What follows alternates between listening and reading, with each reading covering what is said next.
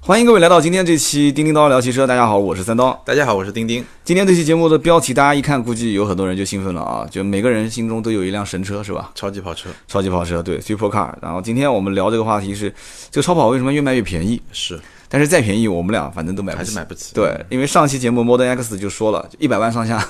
买不起。一百万上下都可以进到这个互联网跟投资圈了。对啊，我们俩都都还得要犹豫一下，是吧？是那现在这个更更更好玩啊！为什么好玩呢？就是以前是三四百、五六百，但是现在啊，前段时间南京这边我我看这个直播，某直播平台在直播，也是我一个好朋友直播这个呃兰博基尼的 LP 五八零杠二对，这个车上市，两百多万，两百九十九万。其实也还好，差一万块钱就三百了嘛。对，但是就直观上来看的话，我当时也很惊讶，我还特意上网搜了一下，我说这官方报价两百九十九，那这个 这别的车子这个是不是也得相应的调整价格了？ 所以我想听听，我就特别当时想听这个钉钉的这个意见，因为毕竟你在名车志嘛，你们天天的接触的都是一些超级好的车，其实这种车接触的也不多了，当然也接触过一些。嗯，呃因为三刀问了我这个问题以后呢，我就也做了一些功课，因为也不是每天关注这些超级跑车。然后确实发现。这个有些是事先就知道，有些是像兰博这个车，因为我没特别关注它价格，但我知道它会比较便宜。嗯一看呢，确实确实挺便宜的，三百万之内。呃，那超级跑车呢，我们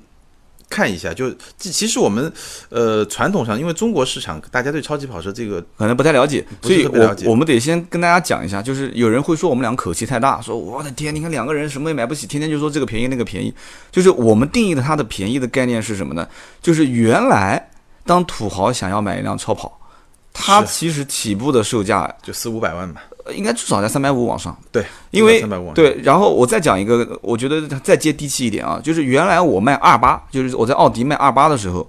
我所有接待的客户都是从法拉利、兰博基尼，然后包括大家知道兰呃法拉利跟玛莎拉蒂在一起，包括玛莎拉蒂都开了一圈之后。然后到奥迪的 4S 店里面，忽然之间发现说，哎，这个奥迪很便宜啊，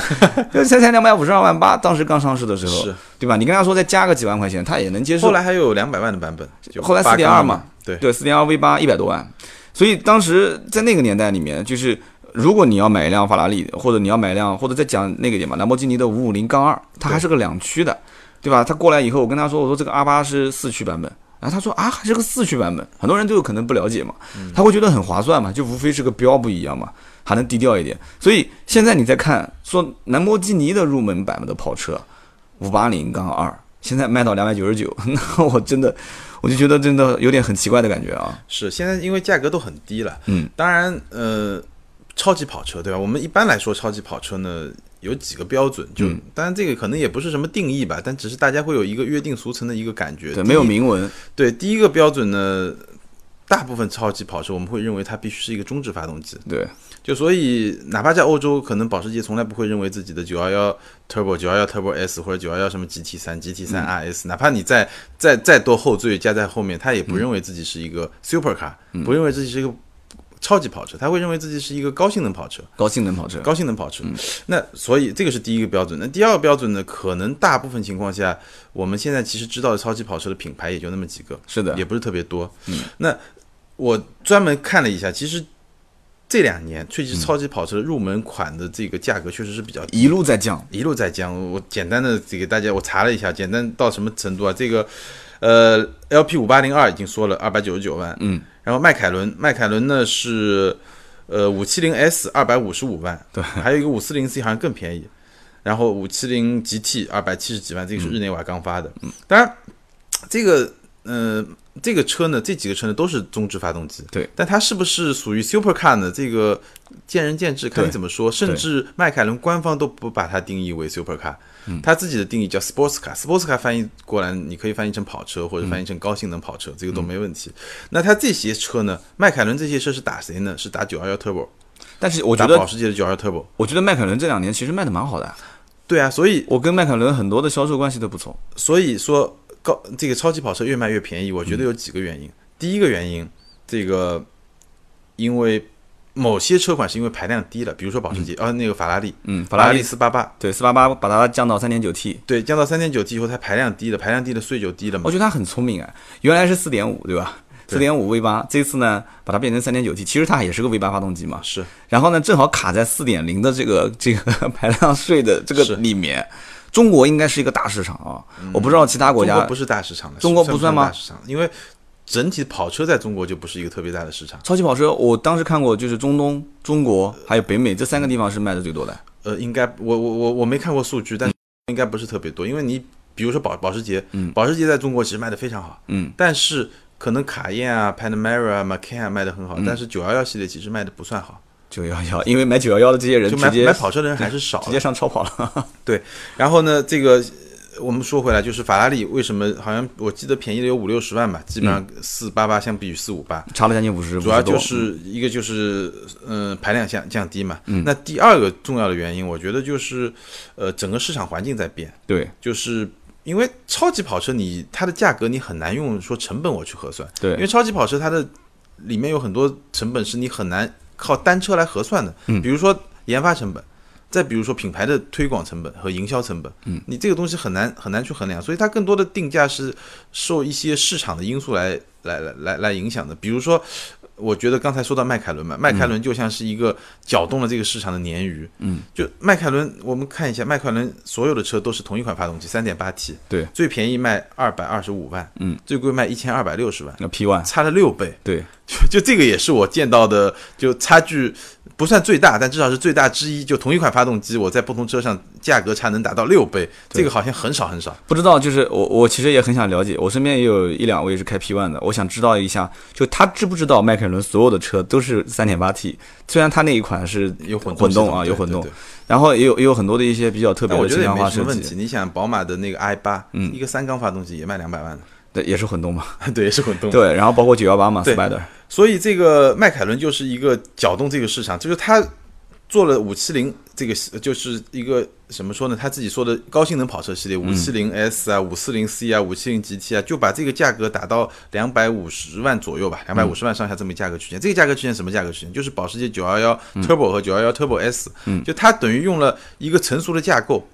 它那个叫叫叫叫单单体式的一个碳纤维的车身架构对，它用了一个成熟的架构，然后把价格打低，直接去打保时捷，就打九幺幺。那等于我 OK，我上面有一个一个六五零 S 对吧？有有这么一个级别的去打保去打法拉利的这种中置的超级保时，它本身也是中置的嘛。嗯。下面呢，我用一个中置的架构，嗯，去打保时捷的那个就是后就后置后驱的九幺幺系列，等于我用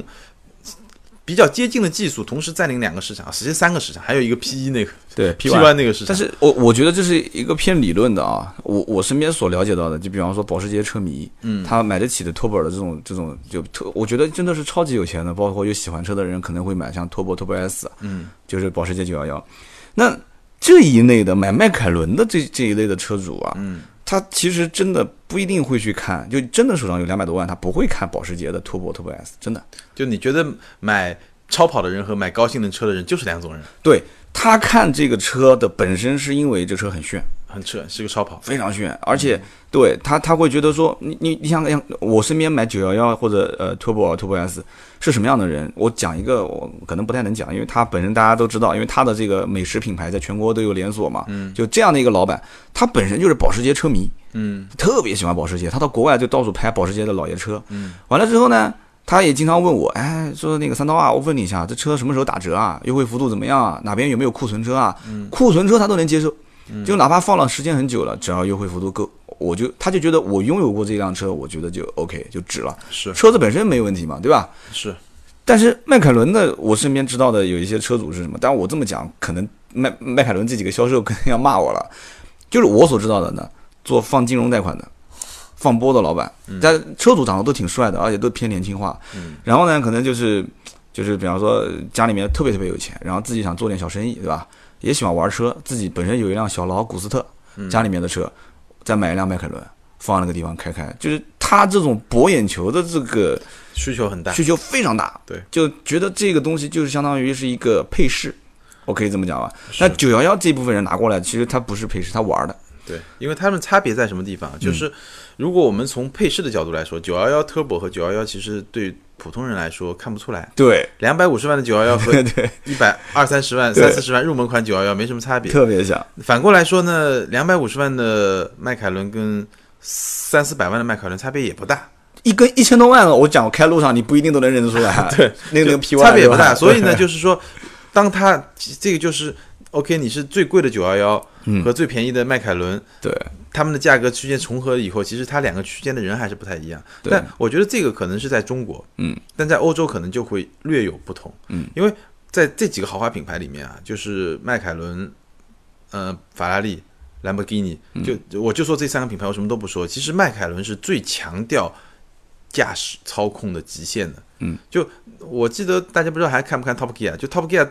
当时那个 Jeremy 他们在的时候，那三剑客在的时候，他们克拉克桑，怎么怎么去评论这个迈凯伦，就觉得迈凯伦就像是一个精确操控的机器，但缺少一点感情，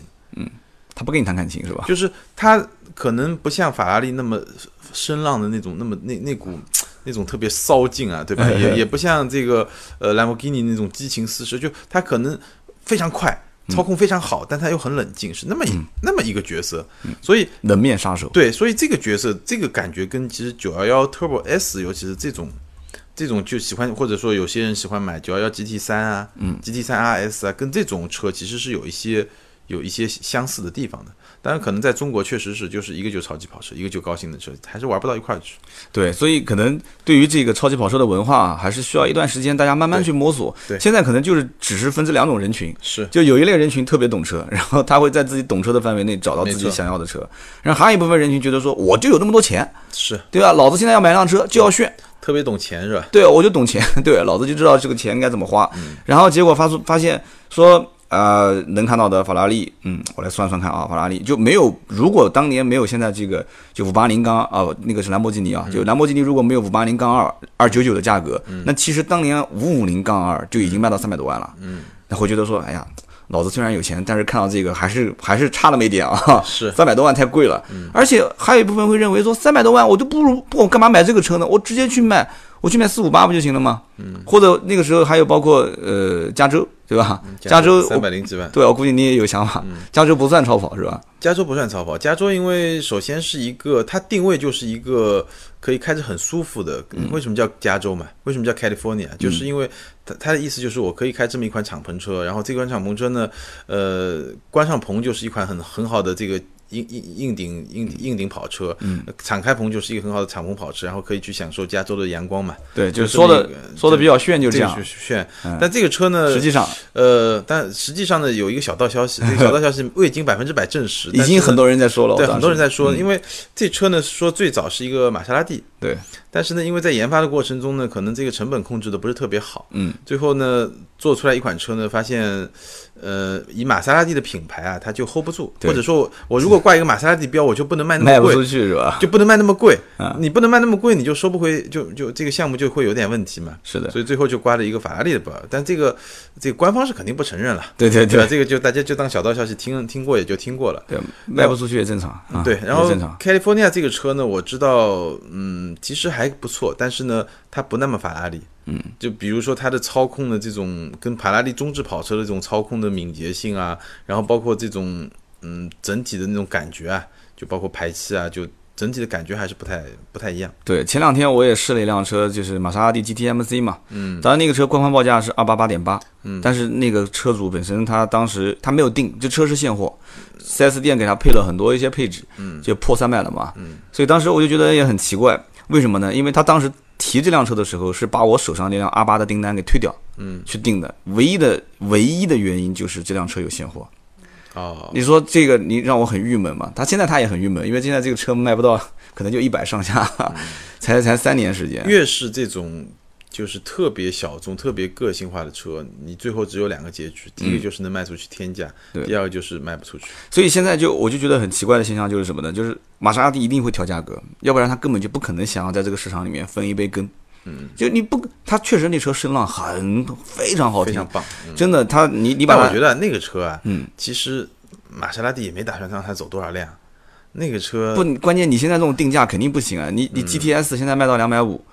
你说牛都已经开始卖这个 二九九了，嗯对不对？然后你 GTMC 本身量就少，你挂个两百八十八，再加一点这个， G T M C 估计也也不是一个走量的车，嗯，对。而且排量在这边确实也，它也很困难，很但它尴不尬。嗯是一个走量车，不是，我觉得这个车反而不尴尬，你反而是普通的 GT 如果卖的很不好，反而尴尬。你像那种 GTMC，它本身你你就算一年不卖一辆又怎么样呢？无所谓的，就 你觉得无所谓我？觉得真的无所谓。就玛莎拉蒂无所谓比如是说对吧玛莎拉蒂来说，嗯它现在只要最吉布力卖卖好卖好重就要行了。最重要的 Lavanti 已经不用操心了，嗯至少今年肯定卖得很好，对吧？然后嗯他最 care 的是总裁和 Ghibli 卖的怎么样，嗯，这些 GT 他可能也会在乎一点，但如果你都说 GTMC 无所谓真无所 GT 谓 GT GTS 是吧？GTS 对啊，就普通的 GT 可能他还是稍微看看，但嗯这个无所谓了。我听懂了，那现在就等于说，回到我们刚刚讲的这个话题，就是现在的超跑价格开始入门越来越低。对就你认为是，两个原因，嗯，第一个原因呢就是排量低，就比如说以法拉利四八八为代表，就排量低，它会嗯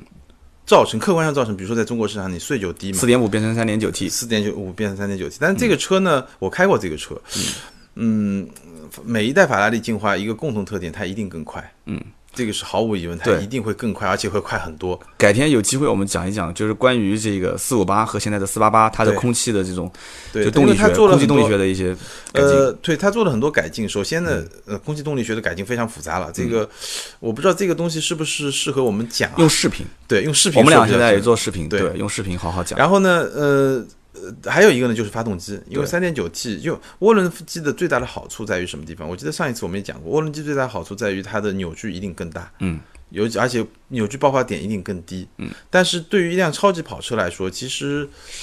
呃，怎么说呢？它也有它的不太好的地方。为什么？就是兰博基尼一直在还在坚持用自然吸气发动机，嗯就是当你排量足够大了以后，你其实你说涡轮机低转扭矩高，其实这个优势就没那么明显了，嗯，因为一个大排量的自然吸气发动机，你其实低转的扭矩也没那么差，嗯，对吧？然后呢，呃，涡轮机最大问题就是它声音会有问题。就四八八的声音跟这个四五八比，真的我觉得还是差距挺明显的。我还没开过呢，而且呃这有个机会去听听啊。对，，而且这个对超一款超级跑车来说，我觉得声浪是一个非常非常重要的一个部分。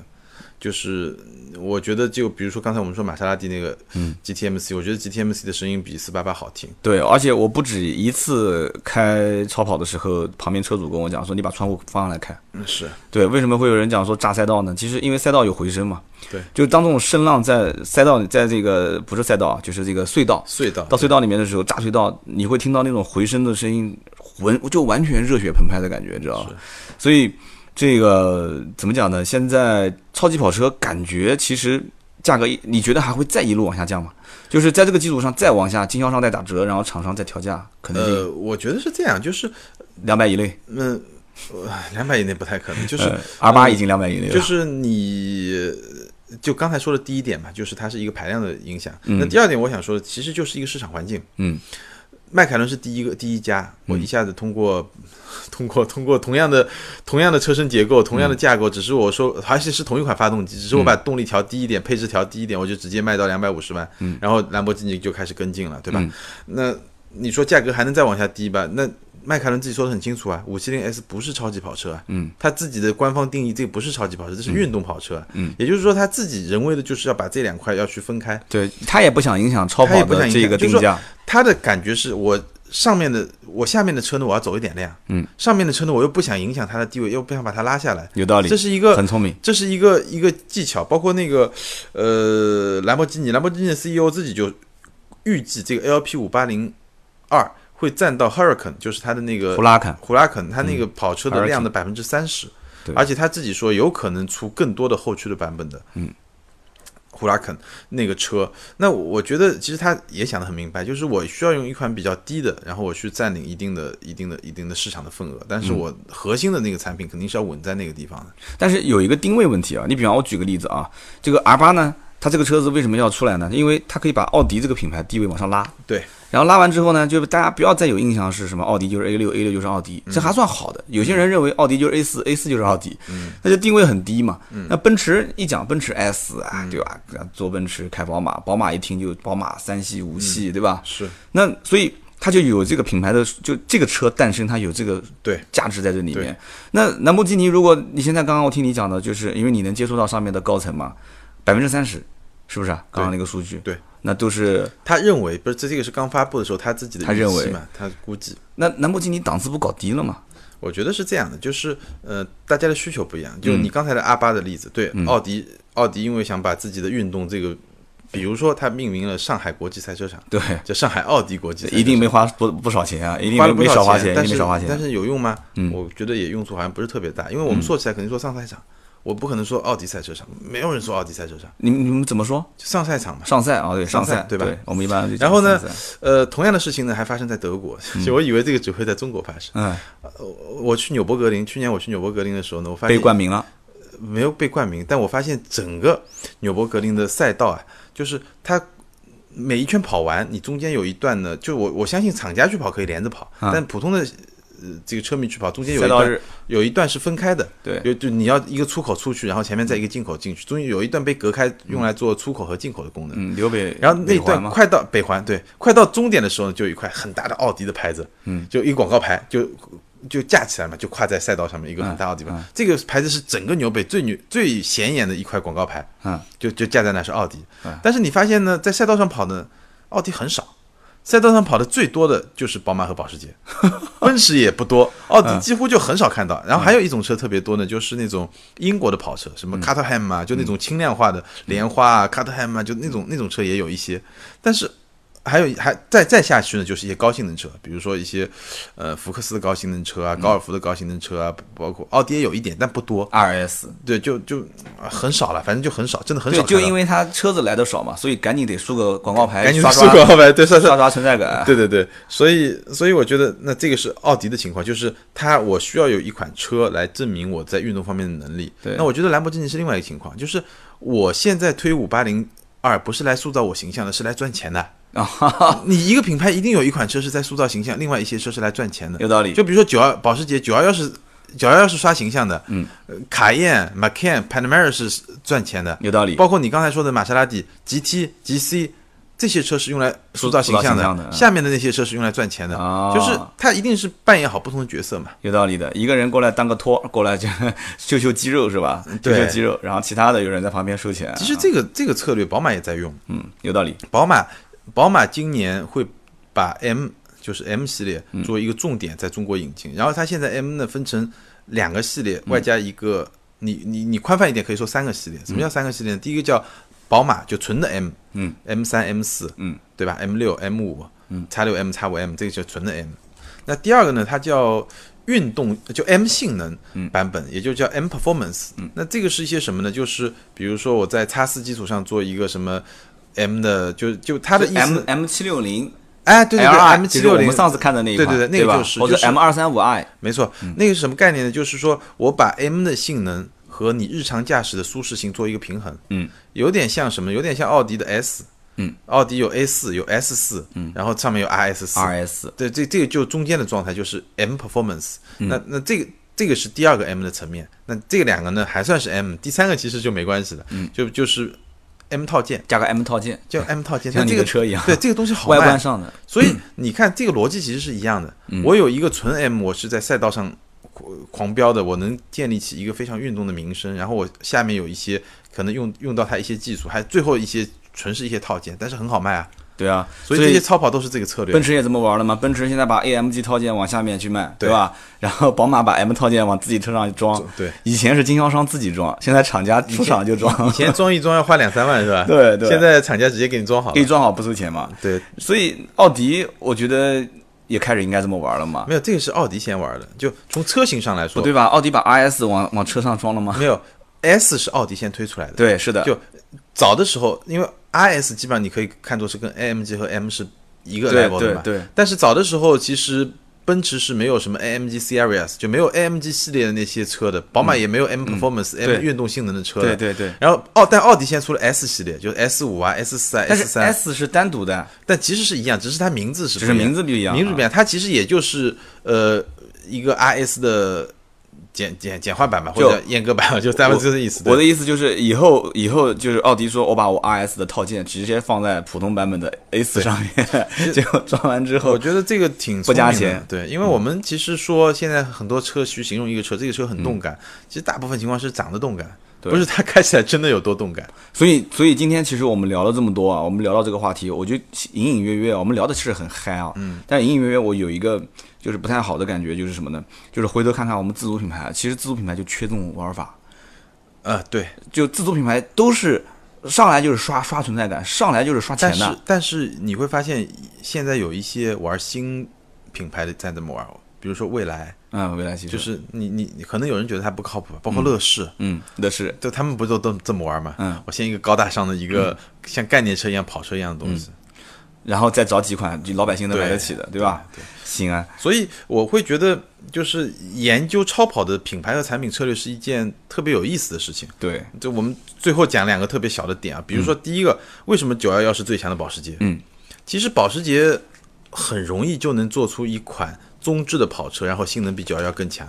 甚至保时捷如果想让 Cayman、想让 Boxster，、它的性能比九幺幺更强，都我觉得是一件非常容易的事情。嗯，因为中置的中置跑车，它天生就性能一定比后置的。后置的要好，后置后驱是一个很变态的布局，是的一个很不科学的布局。但是保时捷深深就用那么几十年的时间，把它打磨成一个非常牛逼的一个跑车，甚至是最牛逼的这个跑车。这个是真的是传奇，呃，对，传奇。对，但是他为什么不做一个比九幺幺更强大的 Cayman？嗯，不是技术上的问题，更多是一个产品策略上的问题。因为九幺幺就是它的旗舰，就是它的图腾，嗯，它我必须人为的把 Cayman 的马力压制到一个比较小的水平，我用四缸机去装备 Cayman，这样嗯不会自我自己跟自己竞争嘛。嗯，然后包括我们一直在传闻说法拉利会复活，因为法拉利历史上有一款六缸的跑车叫 Dino，嗯。入门级的跑车，然后这个 Dino 呢是恩佐法拉利的儿子，应该是，嗯，这个这个人呢，反正出了一个车祸就死了，恩佐就非很怀念他，就出了一个小跑车叫 Dino，嗯，然后最近一直在传法拉利要去六缸的法拉利复，活复活六缸的 Dino，就刚才三刀问，超级跑车会不会更便宜？那我觉得，反正传到现在呢，你说完全没这回事儿，我也不知道。但嗯是法拉利董事会有没有有没有签字说这个项目可以做呢？我估计也还没有，哇，真的有一天你说法拉利出一款车，然后是六缸的，然哦后六是缸一个的两百五十万的，是吧？对两百五，那如果再低一点的话，那估计疯了。嗯，是啊，真的，因为有些事情真的是很难想象。你就像现在，嗯，我讲最简单的例子就是玛莎拉蒂车主其实蛮郁闷的。玛莎拉蒂，你像很多一些买小跑的这种车主，回头看看现在路上跑的那么多吉普力，他其实心里面真的很不爽，你知道吧？ 然嗯 那也后没办法，对，那也没办法。那么今天这一期呢，我们聊的就是超跑啊，超跑为什么会越卖越便宜？是然后讲到后面的时候呢，我们就又穿插着讲了很多我们对于啊周边的一些相关品牌的一些观点。是希望大家喜欢我们的这种就是闲聊的这种感觉啊，是是是就是不要说讲说哎呀你们整天就是跑题跑 的对天南海北。满嘴跑火车是吧？对对，但是我觉得主要的重点我们也讲完了，确实也是观点我们表达的也比较明确的，呃，希望大家喜欢。然后，呃，丁丁还有包括我三刀，我们两个人有很多一些小视频，然后是在网上可以看到，大家也是多多支持。嗯，在哪哪边能看到你的？嗯嗯，自己做个广告啊大家可以在新浪微博上关注名车志钉钉，或者在秒拍上搜索名车志钉钉。对呃，我现在主要视频呢都放在秒拍上，对，我这边呢就是也是秒拍跟微博，秒拍微博是捆在一起的嘛，大家直接搜“百车全说三刀”或者搜“百车全说”就可以了。那我发的多一点啊，我像优酷、乐视、爱奇艺这些，反正大的我都都有发， 哈哈，我都发啊，我闲的时间比较多，是吧？四处播种对，四处播种是不知道能不能生根发芽，是吧？是。好，那今天这期节目我们就聊了为什么超级跑车越来卖越便宜啊！我不知道你是不是超级跑车车主，或者你正准备买一辆超级跑车，希望你们能通过这些渠道跟我们联系啊，跟我们去好好讨论讨论。也好可以的，在这个节目下面做评论，做评论都可以我们看到也会回复，对，都大家会交看流。嗯，，好，呃，感谢大家收听，我们下期接着聊。好，谢谢大家，再见。嗯，好，拜拜。